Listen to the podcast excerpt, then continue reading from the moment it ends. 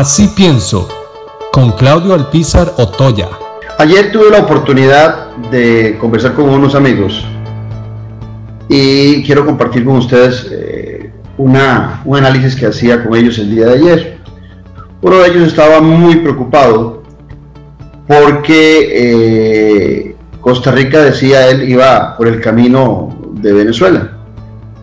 Y otro me preguntaba que a cuánto tiempo podíamos estar si las, condiciones del país siguen igual eh, y, no cambian y no hay un diálogo nacional y la desigualdad y la pobreza aumenta, ¿a cuánto tiempo podíamos estar de llegar a estar como Venezuela?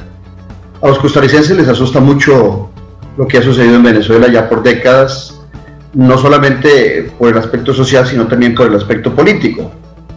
Pero resulta que cuando analizamos lo que sucedió en Venezuela, el análisis tiene que ser menos ligero que como lo hacen algunos venezolanos que hoy viven en nuestro país. Y les voy a decir por qué.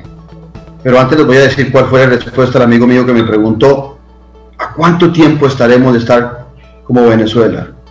Y mi respuesta fue a 25% de aumento de la pobreza. ¿Por qué? Porque resulta que cuando Venezuela estalla y la desigualdad es galopante, es cuando Venezuela llega a superar el 50% de la pobreza. Entonces no es un asunto de tiempo, es un asunto de desigualdad, de pobreza, de desequidad y de disgusto ciudadano. Los venezolanos se hicieron, como decimos los costarricenses popularmente, los majes con el crecimiento de la pobreza y la desigualdad.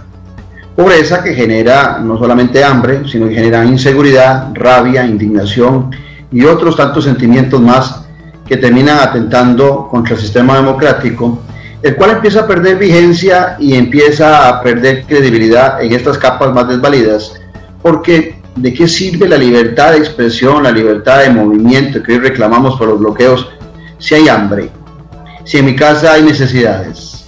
¿De qué sirven esas libertades? Las que hoy muchos reclamamos porque nos gusta transitar de, lado a lado, de frontera a frontera, de mar a mar en nuestro país. Pero los que están padeciendo hoy hambre y hacen bloqueos en muchas partes del país, es gente muy humilde, eh, que puede ser eh, utilizada por algunos eh, para fines equivocados, sí, claro, pero es por la misma hambre y por la misma necesidad que pueden ser fácil presa de un voto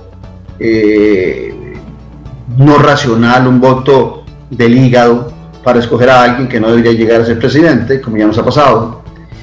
Y otro puede ser la rabia que la expresan en las calles.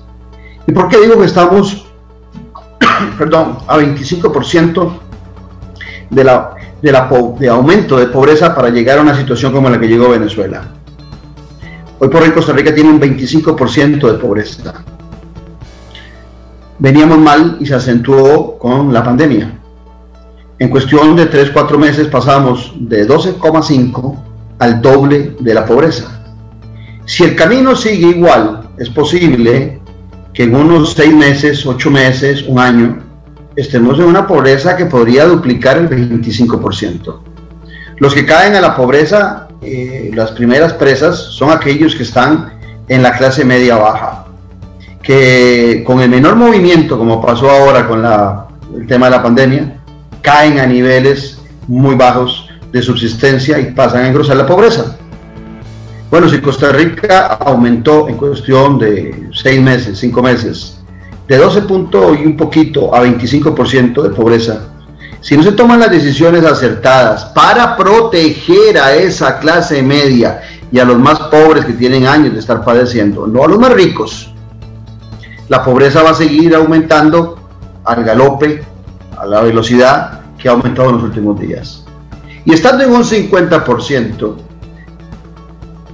eso genera un grupo de gente que puede escoger gobernantes con rabia, que puede dejar de lado la racionalidad y el sentimiento, y el sentimiento democrático, perdón, en busca de sacarse el clavo con la clase política. Ayer oía al obispo de Tilarán que escribía muy bien y coincidíamos con el así pienso mío de ayer en relación de que hay delincuentes también de cuello blanco. Cuando se habla de delincuentes que se meten en los grupos eh, que se están movilizando hoy en el país. Hay que tener mucho cuidado. No es una cuestión de tiempo, es una cuestión de crecimiento de la pobreza y la desigualdad. Y la hemos estado promoviendo en Costa Rica en las últimas décadas.